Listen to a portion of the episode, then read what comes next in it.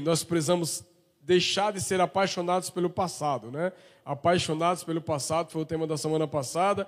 E hoje é tempo de F5. Você pode dizer, pastor, o que é que é isso? Quem aqui sabe o que é F5, irmão? Né? Que bom, né? Alguns irmãos aqui. Quem aqui não sabe o que é F5? Muito bem, bom, bom, bom, bom falar. Gente, então vamos lá, deixa eu tentar bem.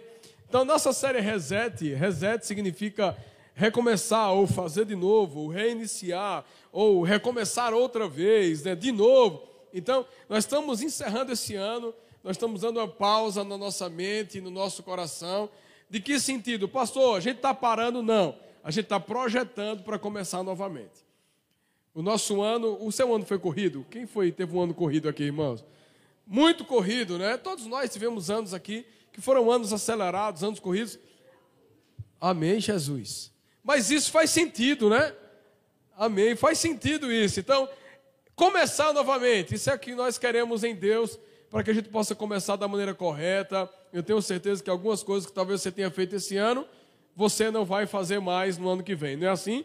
Algumas pessoas, você já deixou algumas pessoas já esse ano também? É muito importante. A gente falou semana passada que nós não precisamos levar Saul para 2022. Deixa Saul em 2021. Né? Não adianta levar pessoas que talvez serão controversas sobre a sua vida. Então é muito importante a gente iniciar tudo novo nas nossas vidas. E eu espero que você esteja comigo hoje.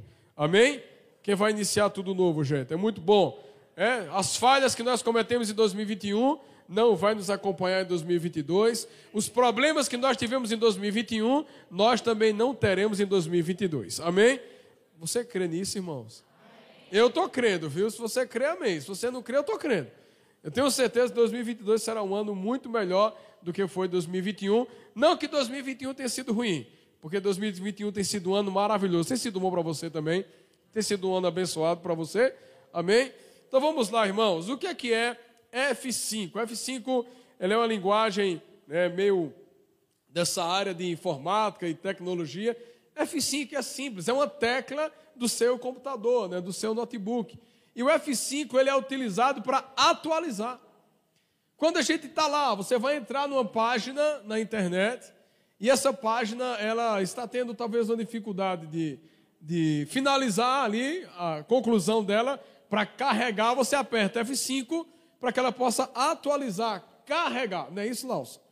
Isso aí, Lausa é da TI. Então, então é um momento de carregar novamente, de se atualizar. Então a gente precisa entender, irmãos, que semana passada a gente deixou o passado e essa semana a gente precisa se atualizar. Amém? Mas, pastor, eu gostava tanto da minha máquina de datilografia. É, irmão, foi bom. foi bom enquanto durou, mas passou. Passou, filho. Agora você pode ter a possibilidade de apertar um F5. Então, nessas semanas, nesses dias, durante todo o mês, agora dezembro, nós estamos colocando a nossa vida em Deus, para Deus dar um reset nela e a gente poder viver algo novo sobre nós. Hebreus capítulo 4, versículo 12, a Bíblia diz assim: olha. Porque a palavra de Deus ela é viva e eficaz. Ela é mais penetrante do que a espada de dois gumes e penetra até a divisão da alma e do espírito, das juntas e medulas, e é apta para discernir os pensamentos e intenções do coração. Ela é apta para discernir os pensamentos e as intenções do coração. Quando a gente fala sobre atualizar, hoje é uma palavra muito arriscada de falar principalmente nas igrejas, porque a gente está vendo polêmicas nos últimos anos, talvez é, meses, anos, que muitas pessoas têm afirmado que a Bíblia precisa ser atualizada. Você já ouviu essa? Não, a Bíblia precisa ser atualizada.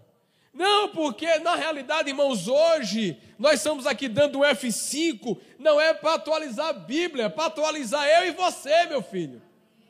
Porque a Bíblia não precisa ser atualizada. Nós precisamos nos atualizar na Bíblia. Agora, o que acontece quando nós queremos arrumar um jeito de justificar nossos erros, nossos pecados, esconder nossas falhas, nós queremos atualizar a Bíblia, a nossa vida, e não a nossa vida, a Bíblia. Não tem como, a nossa vida precisa se render à palavra de Deus. Não é a palavra de Deus que vai se adequar à minha vida. Dê uma olhadinha para o seu irmão e diga assim: já começou assim. Em nome de Jesus. A Bíblia não precisa ser atualizada. Por quê? Porque os princípios de Deus, eles não mudam. Eles são mesmos princípios. Amarás o Senhor teu Deus de todo o teu coração, de toda a tua alma, de todo o teu entendimento, de toda a tua força. Daqui a 10 anos, se Jesus não voltar, daqui a 100 anos, se Jesus não voltar, amarás o Senhor teu Deus de todo o teu coração, de toda a tua força, de todo o teu entendimento, de toda a tua alma. Existem coisas que não mudam e princípios não mudam. Deus não muda. Então, como é que eu posso atualizar o que não muda? Já parou para pensar isso? Pastor, então o que, é que você está propondo? Atualizar o que não muda. Isso, irmão, Deus não precisa ser atualizado, porque Ele não muda, Ele é imutável. Agora você muda. Eu mudo. Então quem precisa receber o botãozinho do F5 somos nós. E eu queria que você hoje pudesse assim, Deus, aperta esse botão na minha vida, em nome de Jesus. Tudo que tem que mudar em mim, mude ligeiro. Seja logo atualizado, renderizado e carregado em nome de Jesus. Renderizado agora a tecnologia de Wesley. Não adianta produzir sem renderizar. É? E tem hora que você produz um vídeo de 30 segundos e ele passa quanto tempo para renderizar, irmão? Por quê, irmãos? Porque ela está aperfeiçoando o processo para que no final tudo possa acontecer bem na sua vida. Amém? Diga assim, irmão, deixa Jesus te renderizar hoje.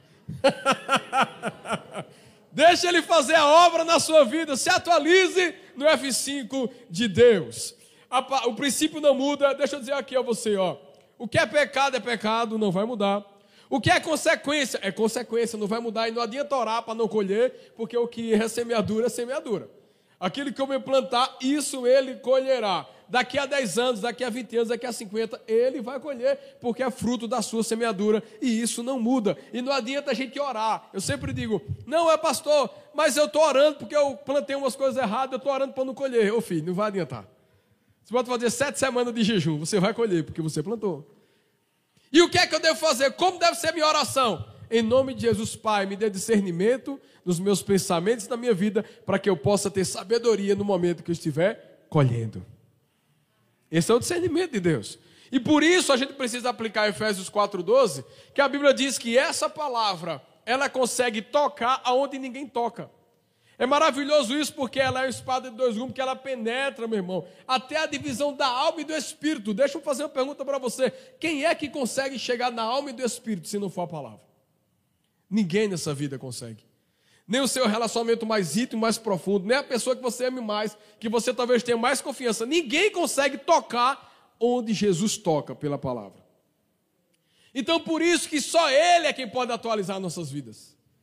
O outro não pode nos atualizar, Aquela pessoa que talvez ela até te aconselhe, ela não vai poder te atualizar. O que vai te atualizar, um F5 sobre mim, sobre você, é a palavra, quando ela se tornar verdade em nós, ela entrar nas nossas entranhas, lá no lugar secreto, nos porões escuros, como diz alguns pregadores, que traz essa parte mais, né? Sei lá, lúdica, mais profunda, né? Porões escuros da sua alma. Essa palavra ela vai lá, ela vai trazer luz em alguns momentos e ela vai chegar lá naquele cantinho onde ninguém nunca tocou e a palavra vai tocar, por isso que ela vai atualizar você. Quem aqui tem coisas na sua vida que ninguém sabe? Você nunca contou para ninguém. Pois é, meu querido. Isso não é segredo para Deus. Porque Deus já conhece todas as suas ações. E não só isso, Deus conhece até os pensamentos que você pensou em fazer e não fez. Deus já sabe. Por isso que essa palavra é poderosa para ela entrar nas nossas vidas de maneira maravilhosa. Tem uma frase do John Trapp que ele diz assim: olha, onde a Bíblia não tem voz, não devemos ter ouvidos. Onde a Bíblia não tem voz, não devemos ter ouvidos. Por quê? Porque só a Bíblia é capaz de alimentar a nossa vida, só a Bíblia é capaz de gerar fortalecimento na nossa vida, só a Bíblia é capaz de gerar sabedoria na nossa vida, só a Bíblia é capaz de tocar na nossa intimidade. Então, se nós estamos num lugar onde não tem a Bíblia, não tenha você os seus ouvidos. Se a Bíblia não tem voz, ela não é evidência, ela não é a, a razão e a centralidade de tudo, não pare para ouvir. Porque a Bíblia também diz que a fé vem pelo ouvir e ouvir a palavra de Deus, mas a incredulidade também vem pelo ouvir. Ouvir quem? Ouvir o que não presta. Alimentar a sua mente com aquilo que não agrada o coração de Deus. E aí, a partir do momento que aquilo que não presta, ela começa entrando no meu ouvido, ela vai na minha mente, depois ela desce no meu coração, e quando eu menos olho, eu já estou proferindo isso como fundamento na minha vida. Então, em nome de Jesus, irmãos, não, não coloque os seus ouvidos naquilo que não presta. Você pode dizer seu irmão assim: não coloque o ouvido onde não presta. Cuidado no que você está ouvindo. Diga ao seu irmão: cuidado no que você está ouvindo. Diga também: cuidado em quem você está ouvindo. E cuidado no que você está ouvindo. Cuidado. Tem mais algumas frases que eu acho maravilhosas. Por isso que a Bíblia é a espada de dois gumes, que ela toca onde ninguém toca. E eu acho maravilhoso que a Bíblia toca em estruturas enrijecidas. Não sabe aquela, aquela área da sua vida que talvez você diga assim, essa área ninguém toca, eu vou morrer desse jeito e nada vai acontecer.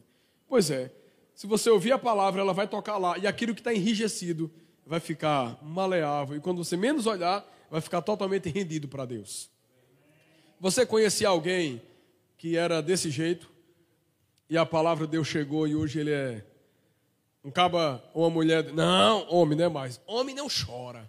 E hoje ele é a manteiga depois que encontrou Jesus. Você já conheceu alguém assim? Hein? E mulheres, né? Também. Tem mulher que é Jesus na causa, viu? né, então, gente, está chegando uma hora, Deus está dando F5, atualizando nossa mente, nosso coração, nossa, nossa mentalidade. Tem uma frase do Bill Johnson que diz que Deus não muda, mas sempre está em movimento. Não quer dizer que Deus não mudar, faça dele estático. Deus não está estático. Deus não está parado. Deus está, a Bíblia diz que no princípio de tudo, o Espírito estava pairando sobre as águas. Ele estava lá, naquele ambiente, né? Até imagino ele bailando, né? Pairava, ele flutuava, ele vivia naquele ambiente ali. E daquela, daquela movimentação, da palavra liberada, tudo passou a ter vida. Deus não mudou, mas ele também não está parado. Deus está sempre em movimento. Deus está se movendo o tempo todo. A Bíblia diz que o guarda de Israel não dorme. Quem dorme sou eu e você. Enquanto a gente está lá dormindo, o guarda de Israel está vigiando as nossas vidas, cuidando de nós, com a sua boa mão, diz assim: Eu não mudo e nada vai acontecer contrário sobre a sua vida. Amém? Deus está em movimento. Então, o que é que precisa de um F5? Primeiro ponto, o que precisa de um F5 é a nossa mentalidade. A nossa mente precisa receber um F5 de Deus, para ela ser transformada. Esse texto muitos conhecem, Romanos 12, 1 e 2, que diz: Portanto, irmãos, rogo-lhes pelas misericórdias de Deus, que se ofereçam em sacrifício vivo, santo e agradável a Deus, este é o culto racional de vocês. Não se amoldem ao padrão desse mundo, mas transformem-se pela renovação da sua mente. Dê um F5 no seu juízo, irmãos, para que sejam capazes de experimentar e comprovar a boa, agradável e perfeita vontade de Deus. Queridos, esse texto nunca foi tão citado. Olha, nos últimos dez anos, esse texto foi citado Tremendo. Só que o que que acontece muito? Muitas vezes se cita muito texto, mas não se muda a mente. Não tem como. A primeira coisa que precisa de um F5 nas nossas vidas é a nossa mentalidade. A gente tem falado muito isso na igreja, porque se você muda aqui, muda todo o resto. Se você muda a sua mente, muda todo o resto. Se você muda seus hábitos, muda o resto. Se muda a convicção, muda o resto. Se você, ao escutar uma palavra maligna, você diz: Não, isso não, é, não serve para mim. Você já começa a estar bloqueando isso na sua mente. Por quê? Porque o que tem mais crescido nessa nossa geração são problemas de saúde mental. Por que é que tem crescido isso? Porque as pessoas não têm renovado a mente. Não tem outra razão. Ah, mas é sofrimento, sim, irmão. Sofrimento todo mundo tem. Quem é que já passou por sofrimento nessa vida? Diga assim, levanta a mão. Vá. Amém. Quem passou por muito sofrimento? Levanta as duas, só para a gente saber. Amém. Amém. Quem aqui, deixa para lá, porque senão eu pedi para pular, correr. Amado, todo mundo tem um sofrimento. Não é questão de diminuir o sofrimento do outro, até porque talvez alguém aqui possa até aguentar o abandono de um pai e dizer: Não, hoje estou sarado, hoje encontrei a paternidade do Senhor. Mas tem pessoas que não podem abandonar, não podem, né, como é, é, aguentar o abandono de uma folha. De uma folha. A Bíblia estava o profeta Jonas. Jonas recebeu um direcionamento divino. E era para chegar para o povo. E quando ele estava chegando, ele não estava aceitando o direcionamento de Deus para o povo. Ele não estava querendo usar de misericórdia também, por quê? Porque ele achava que aquele povo merecia a justiça divina, ou seja, a sentença divina e não a justiça divina. E aí ele não estava com seu coração amando o povo, mas teve um dia que ele foi se deitar à sombra de uma plantinha. E no outro dia, a plantinha morreu. E Jonas começou se lamentando pela plantinha que morreu, mas ele não estava chorando pelos irmãos pela qual ele deveria liberar a palavra. Tem pessoas que choram, irmão, por um passarinho que voou, mas não chora por um crente que foi morto, apedrejado por amor ao evangelho. Isso é mudança de mentalidade? Ou é simplesmente um sentimentalismo do coração? Nós tivemos há pouco tempo, 15 dias atrás, o nosso querido irmão Christopher Vergara colocou lá que um crente foi assassinado por pessoas que eram muçulmanos. Por quê? Porque ele era crente, ele era cristão, ele trabalhava numa fábrica, ele era líder, supervisor, e os que estavam embaixo dele não aceitavam esse governo e aí eles colocaram um calendário, a história foi essa. E esse calendário caiu, desapareceu. E eles disseram que era uma afronta ao Deus deles, a Alá. E fizeram o quê? Mataram o crente. E não só mataram, mas eles, né, além de ter espancado, jogaram ele numa rua, tocaram fogo. Ou seja, não bastou apenas bater queimaram aquele homem, porque ele era um crente. E a pergunta é, irmãos, nós choramos por ele? Ou nós vamos apenas, talvez, imaginar um sofrimento? Eu não estou diminuindo o seu, mas eu quero dizer a você, meu irmão, não pare nisso. Porque tem gente que sofre muito mais que você. E outro detalhe: estão lutando pela vida. Então você não pode parar pelas circunstâncias. Primeira coisa, mude a sua mente. Porque cada um tem uma história. E Deus tem dado força a cada um para vencer a sua própria história.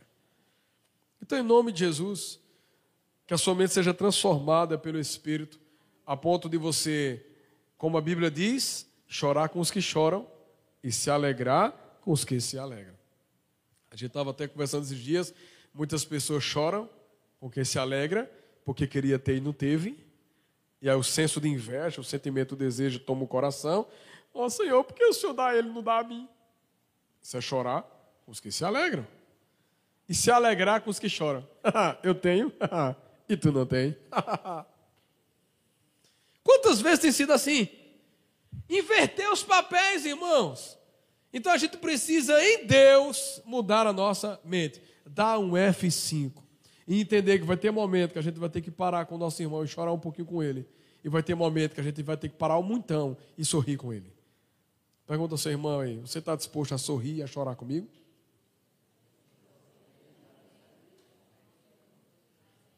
Amém, irmãos? As grandes guerras do ser humano acontecem onde, irmãos? Na mente. As batalhas sempre acontecem primeiro aqui. Por isso que a gente precisa render a nossa mente ao Espírito. e não querer governar. O grande problema do homem ainda é querer ser dono da sua própria vida. Esse é o grande problema do homem. Por quê? Porque ele acredita que ele tem mais sabedoria do que Deus. De querer agir, por exemplo. A gente foi falado agora há pouco, nossa querida Gi falando sobre dízimos e ofertas. E aí estava falando sobre receita, finanças. Não, eu recebi esse valor. A Bíblia diz que eu preciso ser fiel. Não, mas espera aí. Se eu pegar esse valor, eu investir aqui, eu multiplico, eu pego essa parte que eu investi e eu depois lá na depois de três meses eu dou a Deus aquilo, porque eu vou fazer dinheiro com o dinheiro que Deus me deu e depois eu dou a Deus. Não dá, irmão. Não dá. Princípios não mudam. O que é que acontece? A pessoa dá um passo, depois ela se corrompe, quando ela olha, ela já está toda embaraçada. E o dinheiro que recebeu não dá. Não dá nem para pagar um débito que era menor. Isso já aconteceu com você? Você tem um débito pequeno, recebe mais dinheiro, aí não é fiel a Deus. O dinheiro que você tinha, dava para você ser fiel a Deus, pagar o débito e ficar com alguma coisa. E como não foi fiel, nem pagou o débito, nem deu a Deus, ainda ficou liso. Aconteceu já com você. é? Amados, são princípios. São princípios. E isso é uma questão de quê? De mentalidade. Se a mente muda, os nossos atos também vão mudar. Então, dentro desse contexto, a nossa guerra é na mente. E aí Paulo, ele traz algumas ideias sobre nós. Eu quero ler algo assim, ó. Nós precisamos nos livrar nesse tempo de pensamentos carnais que são alimentados por ideias malignas infiltradas sobre nós. Como é que a nossa mente recebe essa malignidade? Através daquilo que a gente lê, através daquilo que a gente vê e através daquilo que a gente ouve. Tem um certo ditado que diz: o que os olhos não veem, o coração não sente. Não é verdade? Termina sendo. Porque como é que a minha mente é impactada de maneira errada? Pelo que eu leio, né? O que eu posso que termina sendo pelo que eu vejo. Pelo que eu vejo e pelo que eu escuto. Às vezes seu dia está maravilhoso e você está lá com a mente controlada. Não, hoje vai dar tudo certo. Aí alguém vem e solta uma charada. Aí ela vem como seta. Ela entra no ouvido. Aí você já estava, aleluia, glória a Deus. Você já começa, né? A sua oração já não é de gratidão, já é me segura, Jeová. Né? Senhor, antes você estava assim, Pai, te agradeço, tu és maravilhoso. Senhor, me segura, senão eu pego no pescoço agora. Por quê? Pelo que ouviu. Pelo que viu.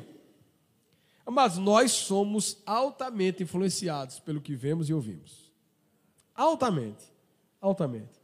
Por que, que muitas vezes algumas pessoas elas saem do prumo? Porque ela viu o que não deveria ver e ela ouviu o que não deveria ouvir. Então o que, é que a gente precisa fazer para nossa mente ser blindada? Ver o que a gente precisava ver e ouvir apenas o que a gente precisava ouvir. Amém? Amém. É tão forte isso que agora, nesse período né, de dois anos atrás, a gente falou isso já. Pessoas estavam dando entrada nos hospitais com crise, né? Falta de ar, Covid completo. E o que é que era? Estado de nervo. Por quê? Porque vê o que não deveria ver e ouviu o que não deveria ouvir. O corpo responde àquilo que você vê e àquilo que você ouve. Então, em nome de Jesus, seja seletivo para que a sua mente receba um F5. Começa lá, ó, a deixar de seguir um monte de gente no Instagram, no YouTube. Começa lá deixando. Por que, que eu vou ver essas coisas? Por que, que vou alimentar a minha vida? Minha vida é tão preciosa para alimentar com besteira. Não, não vou ouvir essa pessoa. Ah, essa pessoa falou mal da igreja, blasfemou com o Senhor, está fora. Ah, essa pessoa agora ela está dizendo que eu tenho que atualizar a Bíblia, está fora. Ah, essa pessoa está fora. Faça isso. Comece a ler aquilo que vai te acrescentar a fé. Comece a assistir aquilo que vai te acrescentar a fé. Comece a ouvir canções que não seja só triunfalista para alimentar tuas dores e tua alma. O que mais tem são canções que quando você escuta canções que cantam para Deus, que no final você fica depressivo. Tem muitas canções hoje que elas geram mais depressão. Canções que falam de Deus, viu? Cantores de Deus. Que cantam canções que trazem depressão para as pessoas. Você termina a canção, você está só chorando mesmo, Senhor. Tem canções que trazem vingança gospel. Eu não vou cantar ela aqui, não. Mas é vingança gospel. E o que acontece? À medida que a gente escuta, a gente reproduz. É? A gente reproduz. Aquelas canções de Deus vai derrotar teus inimigos. E você já fica na igreja. Quem é, Senhor? Inimigo não são pessoas, irmãos. Inimigo não são pessoas. Essa fase a gente já pulou. Se seu inimigo é pessoa, sua guerra é carnal, filho. Os nossos inimigos não são pessoas. A Bíblia diz que a nossa luta é contra, não é contra carne, nem contra sangue, mas é contra principados e potestades do ar. Ou seja, não se diminua achando que os inimigos são pessoinhas. Aquela menina do trabalho, aquele é o inimigo. Não, filho, não é ela não. Ore, diga, Senhor, em nome de Jesus, tudo aquilo que influencia ela, que seja destruído em nome de Jesus. Você vai ver que ela vai dar bom dia, você vai ver. Agora tudo começa com você. Porque se aquele inimigo, né, que estava agindo naquela pessoa, ele mexe com aquela pessoa, ela libera uma palavra para você e você responde na mesma altura dela, o mesmo inimigo que usou ela também está usando você. Então a gente precisa entender, irmãos, que a gente tem que mudar a nossa mentalidade e a nossa batalha ela é diferente. Então não permita que a sua mente receba porções do mal. Não permita. Por isso que tem o capacete da salvação. Porque tem gente que está perdendo o mais precioso, porque não está preservando a sua própria salvação, blindando a sua mente. Amém? Filipenses 4,8 diz: Quanto mais irmãos, tudo que é verdadeiro, tudo que é honesto, tudo que é justo, tudo que é puro, tudo que é amável, tudo que é de boa fama, se há alguma virtude e se há algum louvor, nisso pensai. Nisso pensai. Pensa em coisas boas, irmãos. Pense em coisas boas. Alimente a sua mente de coisas boas. De coisas que vão ser nutritivas para a sua vida, que vão gerar fé no seu coração. O que for ruim, joga fora. E não permite que isso vai alimentar você. Se a minha mente está sendo levada a pensamentos desalinhados à orientação bíblica, quem precisa de atualização sou eu. Não queira decorar a Bíblia, as suas carências, seus desejos, suas paixões, seus pecados, mas se renda ao governo de Deus. Quem tem que mandar em você é Deus. Quem tem que governar a sua mente é Deus. A Bíblia ela é maravilhosa porque ela é fonte de sabedoria. A Bíblia é fonte de sabedoria. Então, é algumas coisas aqui, ó. Comprou, pague. A Bíblia diz: não seja fiador de ninguém nem da minha família, ninguém. Ele mora na sua casa? Não. Não seja fiador de ninguém. Ponto. A Bíblia orienta. Não seja, não seja. Não desonre sua casa, isso não muda. Não faça sexo antes do casamento. Quem fez, peça perdão a Deus, se arrependa e diga: Senhor, eu quero levar minha vida em santidade. Outra coisa, não vá sair bebendo, se embriagando, não vá beber, não se prostitua, não veja pornografia. Homem se casa com mulher e mulher se casa com homem. Não cante o que você não vive. Vença toda impureza do seu coração. Lute pelo seu casamento, seja fiel, seja generoso nos seus dízimos e ofertas. Isso daqui, daqui a 100 anos é a mesma coisa. 100 anos é a mesma coisa. Quem aqui já ouviu isso antes? Pois é, gente, não mudou. Não mudou. A mesma coisa sempre. Como é que eu quero que Deus governe a minha mente eu vendo pornografia? É possível? Jamais. Jamais. Não pode. Como é que eu quero que Deus ele governe a minha mente, que ele seja, não, Senhor, eu sei que é teu esse lugar, todos querem te adorar e pensando na prostituição. Toma a tua direção. Como? Não tem como. Ou Deus governa ou Deus não governa. Esse é o botãozinho que Deus vai apertar e vai fazer um, uma atualização. E pode ter certeza que quando ele apertar, não vai voltar mais, não, viu, irmão? Ele vai atualizar vai dizer: ei, pornografia, fora. Mentira, fora. É aquela ideia de divórcio, fora. Infidelidade, fora. Mesquiaria, mão de vaca, fora. Em nome de Jesus. Generoso isso tem que atualizar. Não é Deus. A Bíblia já disse, nós precisamos atualizar nessa área. Por isso, não existe atualização de princípio, mas precisamos viver a sua aplicação. Por isso, nós precisamos abandonar a mente carnal, porque tem coisas que se discernem apenas espiritualmente. Tem coisas que são liberadas que se discernem espiritualmente, numa mente revelada pelo Senhor. O resto, irmão, não dá certo. Ô pastor, mas não tem nada a ver. Pois é, irmão, tem nada a ver, é o nome de um demônio. Foi batizado um dia desse, né? Tem uma músicazinha, vai tem nada a ver. Isso é normal, é coisinha que faz crente se dar mal. é? Tem nada a ver, não, lê a Bíblia hoje. Não, não, não, não, não, estou cansado. Ah, orar hoje, não, não, não, estou tô, tô cansado. Mas não está, gente. Passou muito tempo naquilo que não devia. Outra coisa tem que mudar, ponto 2.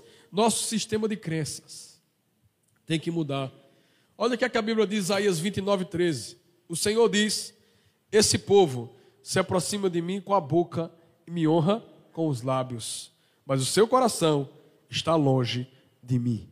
A adoração que me prestam é feita só de regras ensinadas por homens.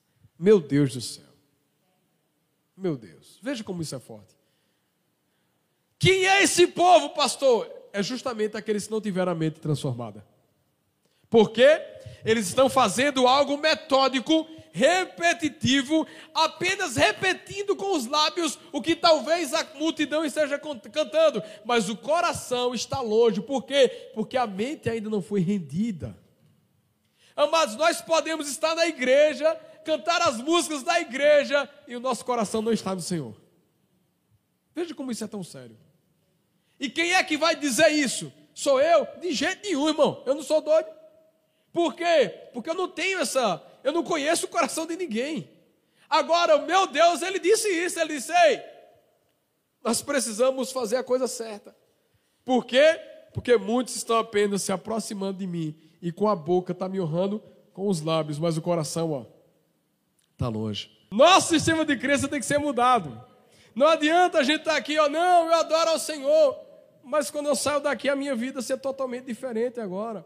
Hoje tem uma galera agora que se gospel, mas na realidade estão frequentando um monte de coisa que não dá certo. É umas festinhas que não dá certo, né? É cantando as musiquinhas que não dá certo. Não, mas eu estou indo para evangelizar. Evangelizar o quê, meu filho? Evangelizar o quê? Olha, a Bíblia diz que Paulo diz assim: ó, eu me fiz de tolo para ganhar o tolo. Ele se fez, ele não se tornou tolo. As pessoas hoje estão se tornando tolo para tentar ganhar o tolo, e quando menos imagina, ficaram tolo junto com o tolo. É ou não? É assim. Então, existem coisas que não mudam. Então, o próprio profeta diz assim: Ei, vocês que desejam me adorar, adorem de todo o coração que a boca de vocês apenas coloque para fora o que está dentro, não sejam humanos fazendo adoração com regras ensinadas. Isso é muito complicado, irmãos. O que é uma regra ensinada? É fazer aquilo que o outro está dizendo para você fazer. E às vezes aqui na igreja, a gente pode estar tá aqui, levantar a nossa mão, repetir a canção, mas o nosso coração ainda não está em chamas pelo Senhor. E é Deus que vai fazer isso. É Deus que vai trazer para nós essa etapa. Escute isso. O que se crê na mente se transforma verdade no coração. Ah, não, meu coração. Não, é a mente. Escute isso. O coração só responde o que a mente disser. Apenas isso, irmãos. O coração só responde o que a mente disser. Apenas isso. O coração é apenas uma máquina de bombear sangue. As nossas emoções, elas não estão no nosso coração. Elas estão na nossa mente. O coração só faz, ó. Só isso. Não é assim? O coração não pensa. Ele só reproduz. Ele é uma máquina, ele está batendo o tempo todo, está batendo. Agora a mente, a mente não. Por que é que quando a gente vê algo, às vezes o nosso coração se acelera? Quem foi que deu a ordem para ele se acelerar? A mente.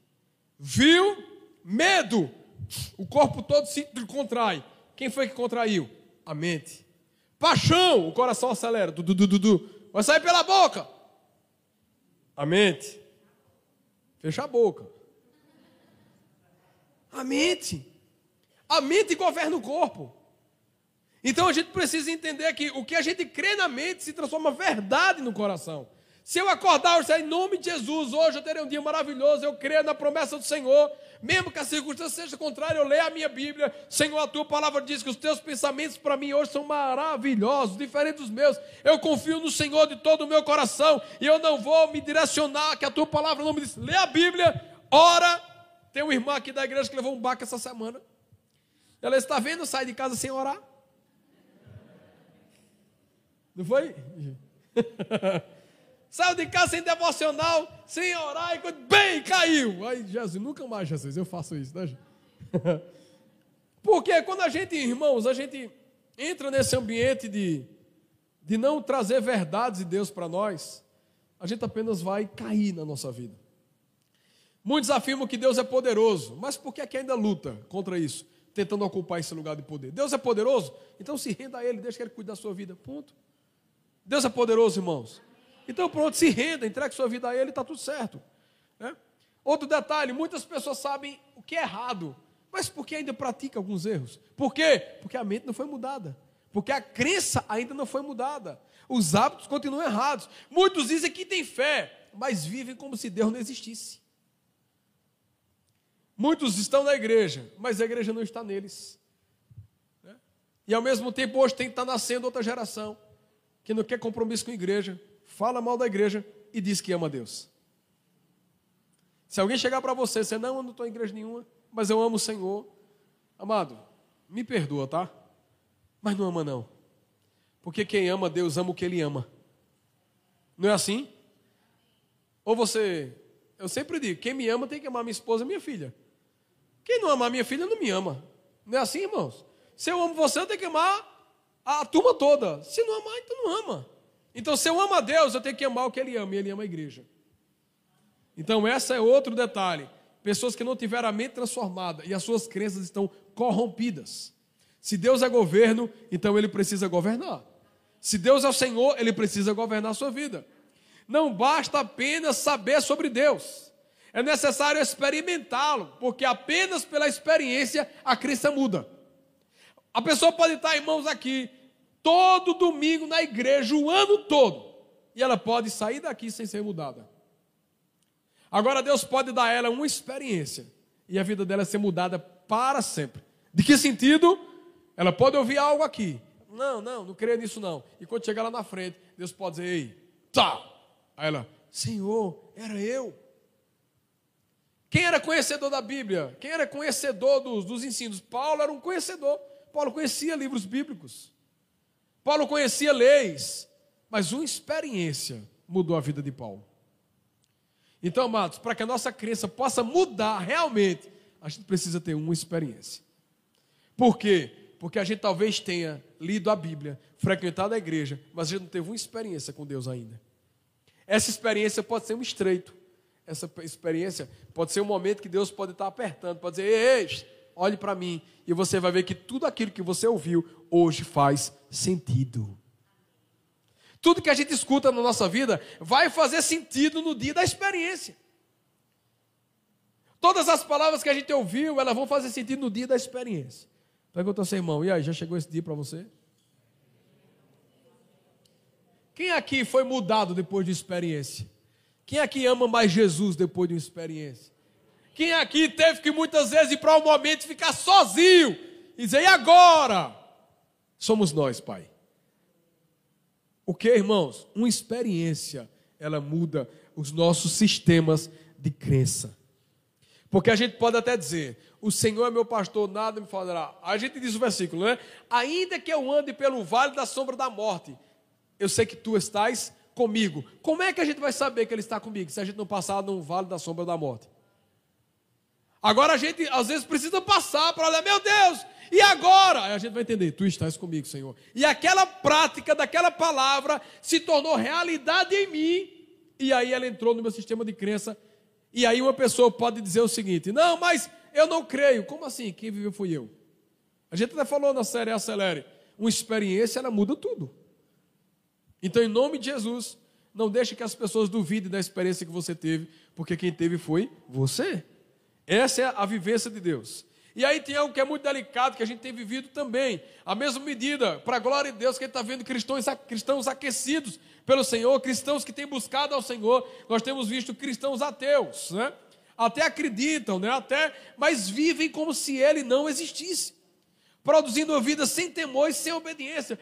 Todas as vezes que eu não obedeço e que eu não temo e que eu alimento a minha mente com aquilo que não é de Deus, eu estou sendo um ateu naquele momento.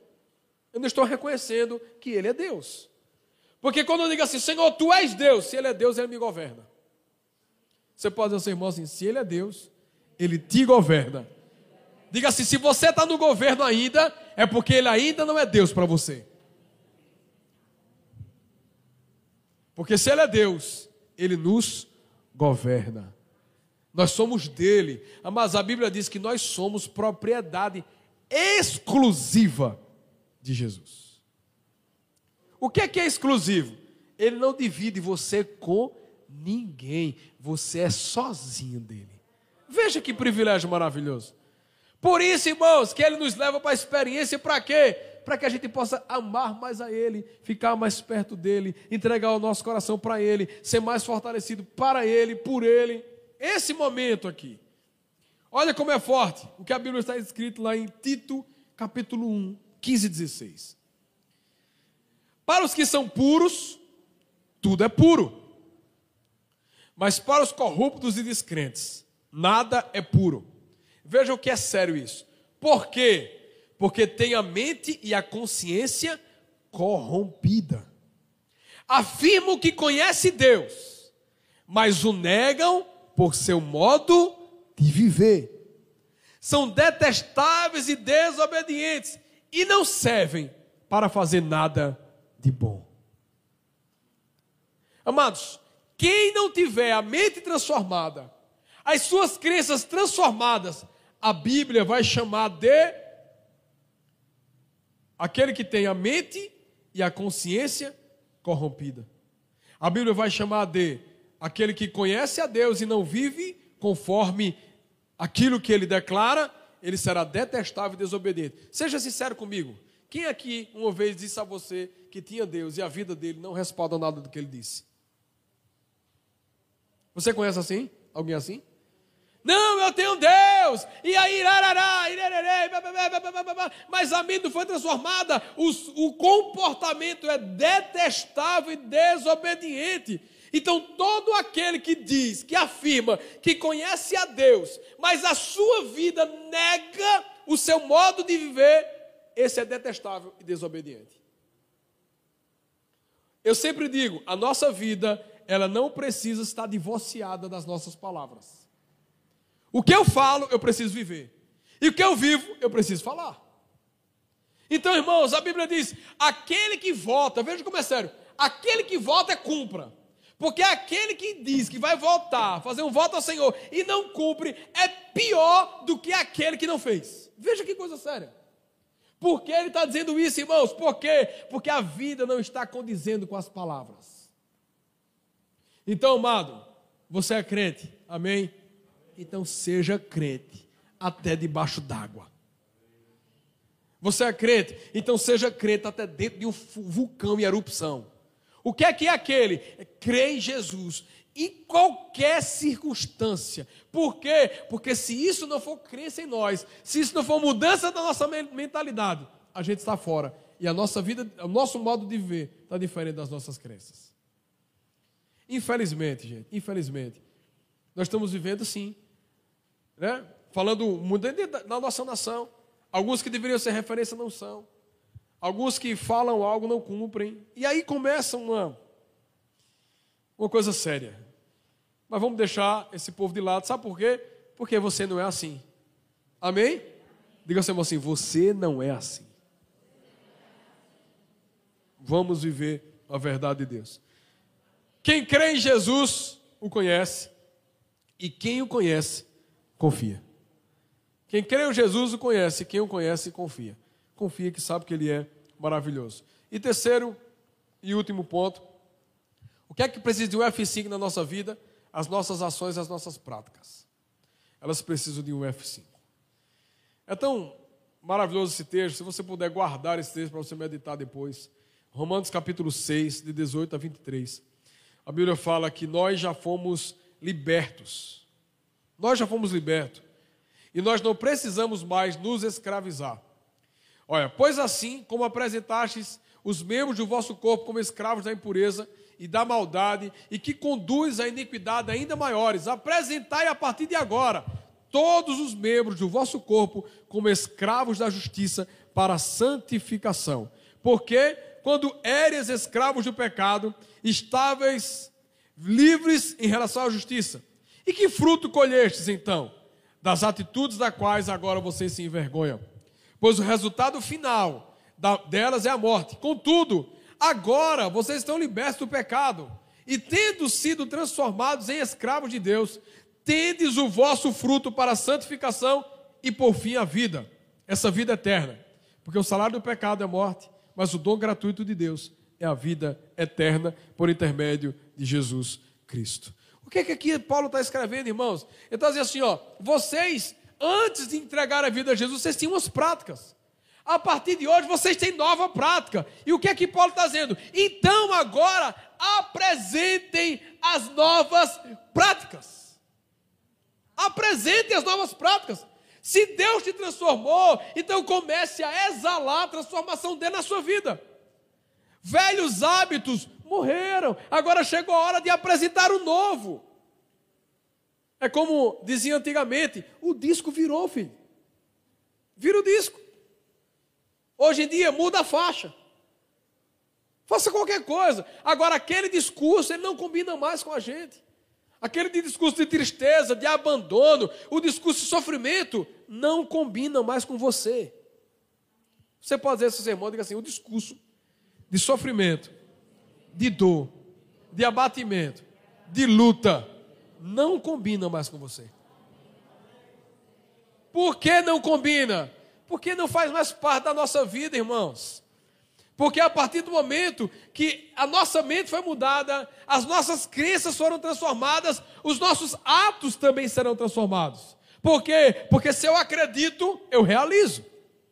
Então, dentro dessa transformação, eu não posso mais ter as velhas práticas.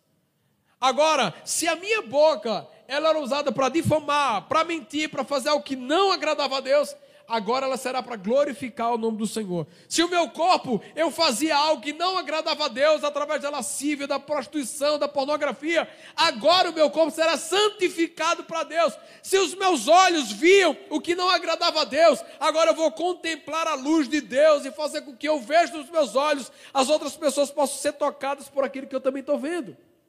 Se os meus ouvidos, eles se alimentavam daquilo que não presta, e aquilo virou uma crença para mim, mas Jesus mudou a minha vida, a partir de hoje, os meus ouvidos não vão ouvir mais lixo. A minha vida será transformada, porque se eu estou sendo ouvindo algo saudável, eu também estarei falando algo saudável. Antigamente nós éramos escravos, irmãos. Nós éramos escravos. A Bíblia diz que nós íamos para o inferno. Essa era a sentença que tinha sobre nós. A nossa vida não condizia com a vida de Deus. Só que depois do momento que Jesus ele entrou na nossa vida, o nosso discurso mudou. O inferno não faz mais parte de nós. O que hoje chega sobre as nossas vidas é o céu. Então a nossa conversa precisa ser conversa de céu. A gente precisa em Deus buscar isso, essa vivência. Então, ó, hoje você é livre e precisa agir como livre. Porque muitos irmãos são livres, mas estão agindo como escravos. Você é livre, então acha como livre. Não permita que sejam colocadas algemas sobre você. Seja livre. Precisamos agora nos apresentar como? Como é que é a nossa liberdade? Escravos da justiça. Veja que coisa. Escravos de Deus, como fruto de santificação para a vida eterna. Nós somos de Deus, a nossa vida não é mais a mesma. Precisamos nos atualizar como filhos livres. Ele já tirou nossas algemas, ele já se entregou por nós. Então, meu irmão, vive em liberdade hoje. Você é livre, você pode voar. É tão terrível isso, porque o que é que o inimigo tenta fazer sobre nós? O inimigo sabe que você pode voar e ele coloca você dentro de uma gaiola e fecha a gaiola. Ele quer que a sua vida inteira você fique preso. Você sabe que você pode voar, mas você não voa. No primeiro ano você tenta, no segundo ano você tenta, no terceiro você tenta, no quarto você já acha que não tem mais capacidade de voar e na realidade talvez não consiga. Sabe por quê? Porque você não tem mais musculatura para isso. Os seus músculos para voar já foram atrofiados. Então Paulo está dizendo: você é livre então haja como livre. Que a sua mente seja livre em Deus. Você não nasceu para viver engaiolado. Você nasceu para voar, para ser livre em Deus. E como isso é maravilhoso, por quê? Porque as pessoas ficarão perto de você porque te amam, não porque é carente de estar perto de você. Porque quem é livre voa, mas por amor volta. Então, um relacionamento de liberdade é maravilhoso, porque ele não é aprisionado, não é cheio de carências. Não é se você for, você vai perder isso. Não, não é isso. Seja livre. Agora, a pessoa, ela pode e eu não pode. O que foi que Jesus fez? Jesus olhou para os discípulos, olhou para a multidão em João capítulo 6 e disse: Ei, o pão acabou, quem quiser coma de mim. E aí muita gente olhou e disse: ah, não te quero mais. E foram embora. E Jesus disse: Pronto, então quem não me quer, pode ir todo mundo. Fica à vontade, a porta da igreja está aberta. Aí Pedro disse: Não, pelo amor de Deus. Não, Senhor, não. Para onde a gente vai? Se só tu tens a palavra de vida eterna. Sabe o que é que Pedro estava dizendo? Eu sou livre, mas eu decido me aprisionar você. Paulo disse: Eu sou livre, mas hoje eu sou escravo de Cristo. Amado, é maravilhoso, por quê? Porque na escravidão, o senhor feudal te torna escravo. Mas o que Paulo está pregando é: hoje você foi livre do homem, mas você decidiu entregar a ele novamente a sua carta de alforria. Ou seja, não foi alguém que te impôs algo, foi você que disse assim: eu decido servir a Cristo. A decisão tem que ser nossa. Jesus nunca vai fazer nada forçado nas nossas vidas. Até para Jesus nascer, o próprio Deus enviou um anjo para conversar com Maria. E para poder Jesus nascer, Maria teve que dizer o quê? Senhor, faça a tua vontade em mim. Eis-me aqui, Senhor. Porque se Maria dissesse, eu não aceito, Jesus não viria no ventre dela. Sabe por quê? Porque Deus ele não vai, irmão, ser abusivo. Deus não é abusivo. Paulo está ensinando isso. Paulo está dizendo assim: eu fui escravo porque um dia alguém me aprisionou, mas hoje eu sou livre e eu decido me aprisionar nele. É massa isso, né? Olha para você, irmão, diga assim: se aprisione Jesus, querido. Que seja uma decisão sua e não do outro. Que seja uma decisão sua. Deixe de lado essa palavra maligna, muitas vezes, que tem gerado complicação sobre a sua vida. Você é livre para se apaixonar por Jesus. Isaías capítulo 61, versículo 7. Veja como forte é isso. Quando a gente se aprisiona por Jesus, ele começa mudando a nossa história. E ó, em lugar de vergonha e desonra, desfrutarão de uma porção dupla de honra. Terão prosperidade em dobro e a sua terra alegria sem fim. Quando eu tenho a minha mente mudada, quando eu tenho minhas crenças mudadas, quando eu tenho os meus atos mudados, aquilo que antes era vergonha para mim, hoje será dupla honra. É maravilhoso isso, irmãos. Por quê? Porque quem aqui, quando olha para trás, talvez não tenha do que se envergonhar. Quem aqui já fez algo que hoje você se envergonha do que você fez? Todos nós temos isso, irmãos. Ah, não, mas eu sempre fui santo, muito santo e muito puro. Pronto, já começa se envergonhando disso, porque você nunca foi isso. Nunca foi. A Bíblia diz: ah, aquele que nunca pecou está mentindo. Todos nós erramos. Todos nós temos histórias de vergonha que entristece o coração e precisa entristecer mesmo, porque se eu olho para trás e o pecado que eu cometia não dói em mim, é porque eu ainda não me converti. A minha vida não foi mudada. Porque eu preciso olhar para trás e saber, meu Deus, quantas pessoas eu feri? Ah, meu Deus, eu fiz coisa errada. Meu Deus, me perdoe, Senhor, tire isso de mim. E aí, quando a gente se entrega, a gente entrega para Ele, Ele começa mudando a nossa mente. quando ele começa mudando a nossa mente, vai transformando em crença sobre nós, nos dá uma nova experiência e aí começa a mudar os nossos atos. O que foi que, que Jesus fez na vida de Zaqueu? Uma mudança total. Tomou lá, entrou na casa de Zaqueu, bateu aquele papo, e a Bíblia diz que no final da conversa, quando Jesus está vindo embora, tá bom, Senhor, obrigado, a comida foi boa, agora eu vou voltar e agora, como a salvação entrou na minha casa, eu agora vou restituir quatro vezes mais de todas as pessoas que eu defraudei. Veja que coisa maravilhosa. Aí hoje em dia o povo quer se converter e, dizer, e, e usa a justificativa. Não vos lembrei da coisa passada, nem considerais a antiga. Está devendo, irmão? Não, não vos lembrei da coisa passada. Né? Ah, não, eu, aí machucou, machucou, machucou, machucou. Você tem que pedir perdão. Não vos lembrei das coisas passadas. Ei, ei. Ah, irmão, por isso que tem muitos lugares que está cheio de gente também. Porque está tentando viver uma vida mentirosa. Uma vida mentirosa. O Evangelho de Deus não é isso, não. Sabe qual é a prova do Evangelho? Eu digo isso há muito tempo. É uma pessoa saiu de um lugar, matou uma pessoa. E a polícia vem atrás. E essa pessoa corre para fugir e entra na igreja. Veja a história.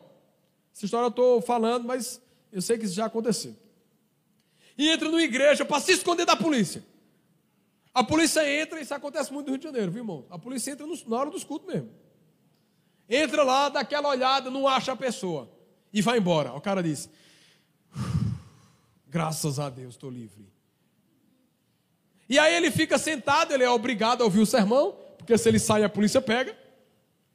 E aí no final do sermão, ele está chorando, porque Deus pegou ele, a polícia não pegou, mas Deus pegou ele né? Aí ele começa chorando: Meu Deus, me arrependo. Agora, Senhor, me entrego a ti. Pronto, agora chegou o momento.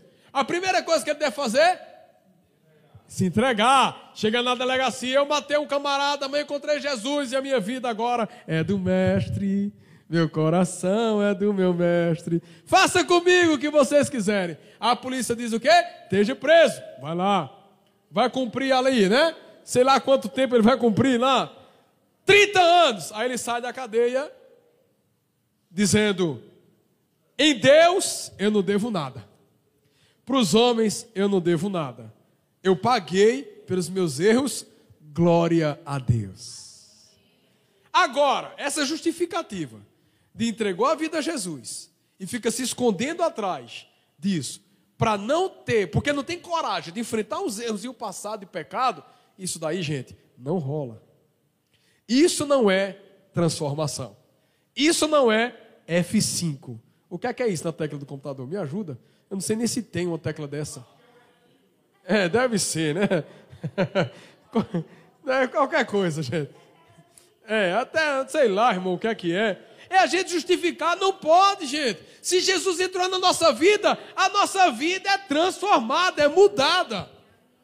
É mudada. Jesus entrou, muda tudo. Muda tudo, inclusive os nossos atos. Então, fez algo que feriu o coração de alguém? Vai lá, bate na porta. Mas pastor, mas pastor, isso não é brincadeira, é mesmo não, vai lá e resolve. Isso é um F5 na nossa vida. Bate lá, isso querido, eu te feri. Eu quero te pedir perdão. Faz isso, irmãos. Faz isso. E na mesma medida, se alguém bater na sua porta,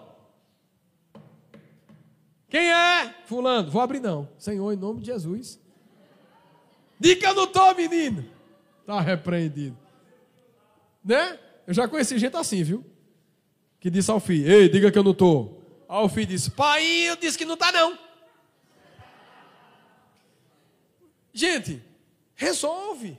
Isso é F5. O F5 de Deus é mudança de mentalidade. O F5 de Deus é mudança de crença. O F5 é mudança de ação. Se você não for fiel, seja. Se você não for apaixonante por Jesus, seja. Se tem coisa para você resolver, resolva. E permita que Deus governe o seu coração.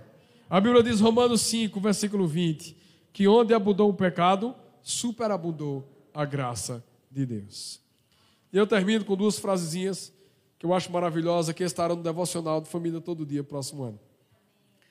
Uma frase do Bill Johnson que diz: A fé É o resultado da entrega e não da resistência. É fruto da rendição e não da luta. Quem tem fé? Misericórdia, irmão. Quem tem fé aqui? Amém. Pode ser um amém mais amém? Eu, eu perguntei, esqueci, estava de manhã, né? Uma hora dessa, para estar dormindo. Quem tem fé? Amém. Então se renda. Porque o sinal da fé é a rendição. É dizer, Deus, eu sou teu, eu me rendo, faz de mim o que o Senhor quiser. Eu estou à tua disposição. Isso é sinal de fé. Fé não é resistir, irmão. Fé é se render. Olha, a Bíblia diz em Mateus, falando sobre as bem-aventuranças, diz assim: aos mansos eles herdarão a terra. Aonde é que o manso herda a terra? Se a gente é acostumado, desde a história do início da humanidade, para poder conquistar a terra, tinha que sair armado, na força, na luta. Aí Jesus disse: não, a terra é dos mansos.